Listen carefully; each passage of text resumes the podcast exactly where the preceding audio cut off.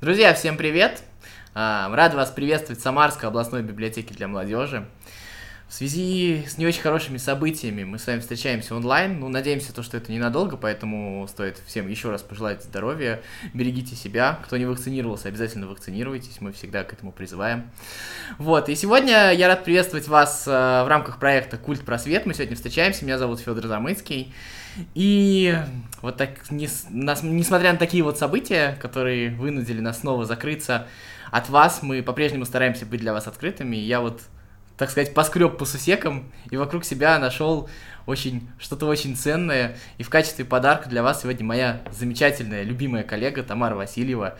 Тамар, привет. Привет, Федя. Да, и сегодня. Да, и сегодня она нам будет говорить об очень интересной теме. Сегодня тема наша называется «Не попить ли нам чаю?». И она будет говорить об так скажем, чайные истории, в том числе и в Самарской области. Это нереально крутой контент, поверьте. Я удивился, когда у меня под носом, можно сказать, лежит э, такое, и я это не беру, мне прямо аж стыдно стало. А прежде чем Тамара начнет, я хочу сказать вам, что не забывайте, пожалуйста, исследовать контент в нашей группе, смотреть все другие видео, которые там есть, там очень много разнообразного контента. Вы обязательно подпишитесь, обязательно там поставьте все уведомления, чтобы вам приходили от нашей группы о новых записях, это нужно включить. Ставьте лайки, оставляйте комментарии. И еще, а, вот это видео вы смотрите в записи, вы, наверное, об этом сами догадаетесь, но Тамара рассказывает настолько интересный контент, что я думаю, она совершенно не будет против. Если вы, если у вас возникнут какие-то вопросы, вы напишите их в комментариях, она потом каждому персонально ответит, да, ведь, Тамара? Конечно. Вот, поэтому... Возможно, поделюсь чем-то еще интересным. Да. Спрашивайте там, я не знаю, что лучше, зеленый или черный, или как там еще, да. Я на этом свои вот эти вот э, не очень ценные излияния заканчиваю, и я надеюсь, что мы переходим к более информативным Тамариным излияниям. Давай начинай. Добрый Добрый день, дорогие читатели! И сегодня у нас с вами достаточно интересная тема. А тема касается чего? Того самого чая. Не пришло ли время его выпить? А началось все это много-много лет назад, более ста лет назад на территории Самарской губернии уже существовали три чайных компании представителей императорского двора. Одна из них, Высоцкие компания, Высоцкие и Ко, она существовала аж с 1849 года и занималась поставками в том числе в Самарскую губернию. Что интересно, а эта компания нам с вами подарила огромное количество уникальных и редких чаев. Но если мы говорим вообще про чай в целом и начинаем с этого разговора, то мы должны понимать, что чай к нам поступал по великому китайскому пути. Да, и, и сразу вот прям и... про это хочу задать вопрос. Давай. То есть давай сразу поясним для наших слушателей. Угу. Чай в Самарской области в основном не выращивался, его в основном поставляли и привозили к нам, правильно и это правильно, потому что наши молодые читатели не всегда внимательно читают историю культур, а чай это тоже очень интересная культура растительная. Так смотрите, что происходит. А чай проходил очень долгий путь. Он был либо морской, либо сухопутный. Лучшими чаями считались те, которые по сухопутному путю 11 тысяч километров достигали России. И уже здесь они распределялись по всей стране. И было всего три крупных компании, которые могли себе позволить. И уставной капитал, допустим, той же компании, которая у нас называется Высоцкие компании, составлял на тот момент 35 э, миллионов оборот и 10 миллионов уставной капитал. При этом отмечу, что тогда лодку можно было купить от полутора рублей. Понимаете? То есть это огромный уставной капитал, а налог, который получало государство при транспортировке, только налог на то, что въезжает товар на территорию России, это 55 миллионов рублей золота. Уникальная, это очень хороший, да. уникальная да. ситуация для трансляции нашей больше, библиотеки. чем водка приносил да. доход в нашей стране, как раз именно больше, да. чем любые. Уникальная ситуация, потому что кто-то говорит о деньгах, а я молчу. Замечательно, да. Ну, если мы говорим о чае, то мы должны понимать, что компании продолжали существовать. Раз уж я начала с Высоцкого компании, мы понимаем, что с приходом советской власти они вынуждены были уехать из страны и оказались в Лондоне, а с 1936 года они уже именуются Высоцкие Тео и находятся на территории Израиля и по-прежнему завоевывают мир своим чаем. И чайная компания продолжает существовать. Вторая компания Василий Перлов с сыновьями, тоже достаточно интересная. А, чуть позже мы покажем вам картинки с изображением предметов, чайница, внутри которых этот чай продавался, жестяных из коллекции музея имени Петра Владимировича Алабина, конечно, как же без него в Самаре. Это уникальный кладезь такой информации, как оказалось, и предметов.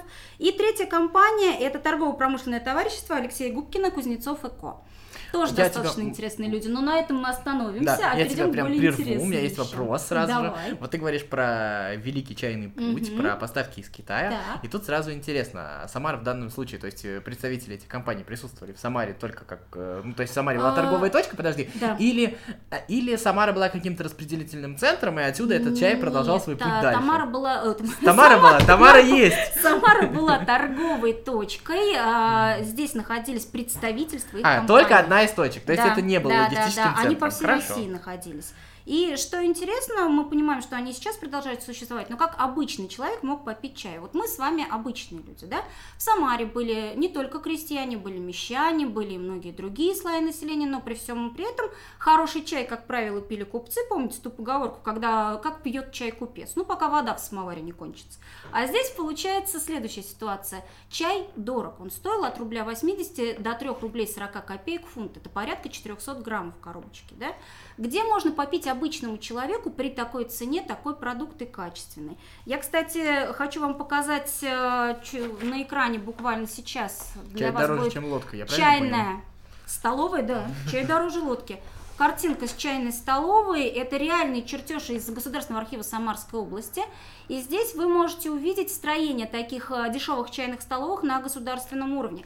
Дело в том, что в 1897 году Вита присылает Александру Семеновичу Бринчанинову, это наш губернатор, а, распоряжение об утверждении попечительства о народной трезвости. Именно эти организации у нас с вами как раз и отвечают за создание дешевых чайных столовых как место с альтернативным напитком, потому что понятие алкоголизации общества тогда было очень серьезным. По официальной переписи начала века 20 у нас, как ни странно, проживало 3 миллиона алкоголиков. И вот чтобы от этого каким-то образом отходить, у нас попытались э, ввести альтернативный напиток, альтернативную миллиона, традицию. 3 миллиона в стране, подожди? В стране, российской, да, во всей России, Российской империи. А, что интересно, в итоге дешевые чайные столовые появляются в Самара, а в первой четверке городов, где они появляются. На территории города у нас было их несколько, но больше всего в сельской местности. Сразу отмечу, что они не были доходными. Государство вкладывало огромные деньги. От 4 э, до 9 тысяч рублей в каждую вкладывалось. Это все является в отчетах, опять же, представлено Государственным архивом Самарской области. Это все можно, если вас это заинтересует, я скину номера дел вы можете точно так же обратить внимание на чертеж и увидеть, что там несколько комнат. И вот тут мы с вами возвращаемся к тому, что непосредственно касается библиотеки. Изба-читальни, дорогие товарищи, изба-читальни, куда без нее? Подожди, сразу а, спрошу, дешев, дешевые столовые, что ты подразумеваешь под словом дешевые? Дешевые, Потому что, если я понимаю, что рубль 8, рубль 80 пор, порция чая, как там могло mm-hmm. что-то быть доступно для населения? То есть сколько там субсидировалось и чем там поили, интересно же. А, вот для этого я хочу вспомнить другой момент. Смотрите, есть очень интересный источник, это газета «Курьер» 1904 года. Я буквально процитирую жителей Засамарской Слободы. Мы, жители Засамарской Слободы, просим посредством печати довести до Самарского общества трезвости, чтобы они открыли, хотя на зиму, дешевую чайную, что торговать они будут много лучше городских чайных. Можно ручаться, в этом не может быть сомнений, все эти чайные столовые для их содержателя будут золотым дном. Пометуя слова Спасителя «стучите и отверзится вам», мы еще раз покорнейше просим вас не оставить наш вопль. Из того же сообщения можно найти интересный факт, что с 10 утра не было пустого места в любых чайных, потому что а, предлагались в дешевых чайных настоящий чай, а не, как цитирую, чай Ванька и Ванька с Танькой. Роль Таньки с успехом исполняла простая жонка, то есть сахар, жженый на сковороде, смешанный с кипятком, так обманывали простого обывателя в коммерческих чайных, которые тоже существовали, и таким образом, в принципе, недобросовестные купцы наживались. Просто коммерческие, ста... да. коммерческие чайные никто не субсидировал просто. Ну, тут получается немножко по-другому. А вот здесь получается, за Самарской Слободы, разбивая сапоги или лапти, шлепая по грязи, идти на полицейскую площадь, в чайное общество трезвости. И не только из-за разницы в цене в 2 копейки, но и в надежде выпить настоящий чай вот это желание выпить настоящий чай, а не только те, к которым мы привыкли, ведь на Руси-то и в Самарской губернии всегда использовали различные чайные сборы, мы с вами привыкли называть сейчас эти варианты иван-чаем. Раньше Зверобой. еще были, да, со зверобоем были женские чаи, мужские чаи. Вообще традиция у нас богатая, своя, родная, Дубовая и в прикуску, и в прихлебку, и с дубовой корой, и с чем только мы не пили чаи в то время. И с баранками, и с сушками, и с сахаром колотым. Но при этом мы должны с вами отметить, что обычный обыватель настоящий чай пил крайне редко. И чтобы иметь к нему доступ, вот как раз такие вещи появились. Сейчас я хочу обратить внимание, что еще с нами происходило в тот момент. И, конечно же, я не могу обойти вниманием то, что происходило на территории а, дешевых чайных столовых. В некоторых из них вы могли увидеть то, что в моей семье называли волшебными картинками. А в истории и в исторической хронике их называют туманными картинками. Как думаете, что это такое? И буквально на картинке вы сейчас видите вот такую встречу. Они происходили как в научных обществах, так и для обучения малограмотного населения в открытых вот таких чтениях, происходивших в том числе и в дешевых чайных столовых. Что здесь можно было узнать? Можно было узнать историю царской семьи, можно было узнать библейские истории, можно было увидеть юмористические картинки или архитектуру мира, а можно было увидеть обычные или необычное в обычном, то есть увеличенные снимки, э, рисунки животных, насекомых, а, да даже буквально, как врач выдирает зуб у больного работу стоматолога. В том числе там были. Почему знаю так подробно? В моей семье хранились такие туманные картинки, и они сейчас как раз хранятся в музее имени Петра Владимировича Алабина. Их можно было совсем недавно увидеть в музее Модерна. А здесь же очень простая система, когда используются два стекла, между ними выкладывается рисунок на пергаменте, и уже здесь у нас с вами появляется вот такой вот объект, а, вставляемый в, стек... в качестве стеклянной подложки буквально первые слайды. А вот как же они транслировались на стену? Потому что технология была немножко другая, использовали сжиженный газ, поэтому туман. Образ тумана возникал сразу зрительно, как только вы входили в зал в момент такой трансляции. И, естественно, у нас с вами получается на изображение передача, естественно, на белый цвет, как правило, на светлый фон, это стена – для этого не вешали простыню, как это было принято, допустим, в фильме «Человек с бульвара Капуцинов». Для этого всего лишь оставляли одну стену белой, окрашенной, и на нее выводили рисунок. То есть лишних затрат здесь не использовали. В принципе, были специальные комиссии, которые принимали дешевые чайные столовые и следили за их оборудованием, содержанием и их внешним видом. Что еще мы здесь можем увидеть с вами? Достаточно интересные картинки появляются, буквально как в нашем детстве мы с вами смотрели диафильмы – Точно так же смотрели туманные картинки более ста лет назад наши с вами бабушки и дедушки. А в некоторых случаях и мамы. Я сама такие картинки смотрела только на свет, потому что туманный фонарь, через который все это транслируется, в нашей семье не сохранится. Но при всем при этом хочу напомнить, что место волшебства было всегда. И туманные картинки показывали не только известные знаменитые жители города, нет, конечно, дешевые чайные столовые были единственным местом, куда приличная барышня могла прийти, попить чаю и выступить лектором. Примерно так, как это делаю сейчас я. Ну, это замечательно. Но это приличная, приличная барышня. Пожалуйста, да. поставьте лайк приличной барышне.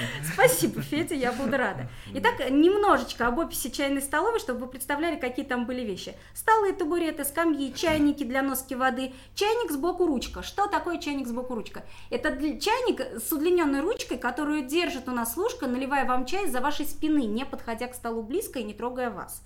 Наливали чайную пару, и, как правило, две чашки это было. А вот какая красивая посуда была у нас тогда, и какие существовали чайные у нас с вами чайницы. Давайте посмотрим. Вот это оригинальная чайница, чайная коробка, опять из коллекции музея Лабина. А, это Высоцкий и Ко. Самое интересное, что это футовая, она идет примерно ну, 380 грамм 400, в нее вмещается чай, и вот в таких он транспортировался. Что еще у нас есть? Перлов с сыновьями. Очень замечательная коробка. Чем она замечательна? Я вам сейчас покажу ее на светлом фоне, на более темном. Обратите внимание на левую часть. Здесь вы увидите китайских болванчиков, буквально сложных в одну фигуру. Если приглядеться, то вы увидите слово «чай», это оригинальный контент, который утверждался, между прочим, специальными комиссиями. Просто так торговую марку человек не мог получить. Э, он утверждал с коммерческой точки зрения абсолютно каждый вариант изображения, который наносился и транспортировался по территории ну, всей В принципе, России. сейчас так же происходит. В принципе, так же и происходит, но получается, что авторский контент не терялся, авторское право существовало уже тогда, и спустя сто лет мы можем четко идентифицировать, чья это вещь и кем была произведена. Достаточно интересные вещи. Что еще мы с вами можем увидеть? А мы можем посмотреть на более дорогую посуду, которой могли пользоваться уже мещане или более богатые граждане. Да? То есть мы говорим уже о фарфоре. Красивый фарфор у нас с вами э, также находится в коллекциях музеев, в том числе музея Алабина. И здесь мы с вами видим китайскую тематику, но почему? Потому что эти коллекции, точно так же, как и чаи, доставлялись к нам по суху и были очень востребованы. Как только культура чайного питья проникла в, на территории Самарской губернии, все наши жители с удовольствием стали покупать подобные предметы и пользоваться им дома. Я больше чем уверена, что сейчас, если каждый из вас заглянет дома в шкаф, а если еще сходит в гости к бабушке, к своей, то точно увидит либо керамические, либо выполненные с тонкой глины и раскрашенные чайнички. Они были раньше с бамбуковыми ручками, со специальными вставками под заварку. Их очень любили и очень трепетно хранили. Это достаточно интересная такая штука. Но я опять же хочу вернуться к чертежу, наверное, дешевой чайной столовой, чтобы уж нам как-то продолжить наш разговор. И напомню, что на самом деле здесь находилось много всего интересного. Но есть одно но. Все это начиналось в теплое время года – и вот тогда люди читали газеты, для них их раскладывали на столах, смотрели на карты, что висели на стенах и знакомились с географией мира. Сюда спокойно в светлое время суток приходили барышни и дети, а жители той самой Засамарской Слободы могли уже в 5 утра, а именно в это время открывались дешевые чайные столовые, попасть выпить чайку перед тем, как идти на завод работать.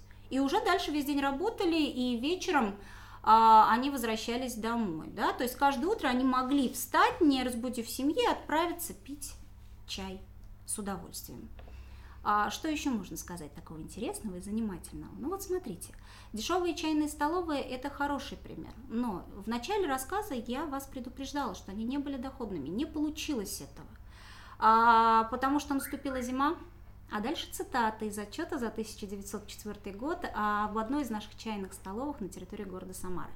Вся гниль самарская выползла из-под ворот и начала проносить уже водки, за, водку за пазухой и жечь газеты, которые выкладывались для чтения, в самокрутках. То есть получается что? Они выкидывали полисменов на улицу. Они позволяли себе хамское поведение, и эти места перестали быть, э, скажем так, приличными. Что из этого получилось? А получилась только одна доходная чайная столовая на всю Самарскую губернию. Угадайте, где? И вот тут наш с вами поклон дубовому. То единственное место, где дешевая чайная столовая А. существовала дольше всех, и Б. приносила реальный доход. У всех остальных больше было расходов в связи с поломками, в связи с кражами, в связи утраты э, имущества и прочее. То есть в среднем дешевые чайные столовые просуществовали от 6 до 10 лет, не более. Но идея-то отличная, идея-то замечательная. Время пить чай, на улице холодно, деревья шуршат, погода так и манит. Налить и выпить чайку. Согласен, Федь? Да, конечно, согласен. А, я думаю, что это было очень круто. Тамара вообще зажгла всех. Я думаю, сейчас все горячего чайку как выпьют. Конечно. Вот. Мы... В прикуску или в прихлебку. А давай закончим поговоркой. Давай. Есть одна поговорка, мне она очень нравится. Я часто пропускаю в ней слова, чтобы люди могли поставить сами. Но сейчас я и скажу так. Первую заварку отдай врагу. Вторую раздели с другом.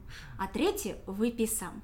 Но это заход к новой истории о китайском чаепитии. Спасибо. Да, ну подождите пока еще, давайте я, да, я продолжу. А, я еще раз напомню то, что нужно посмотреть и другие видео в наших социальных сетях, подписаться на все на них. Вот, ну и самое главное, что мы вас, когда только станет возможно, ждем в нашей библиотеке, пока ждем только онлайн. А, ну и не забывайте, самое главное, о своем здоровье, берегите всех своих близких.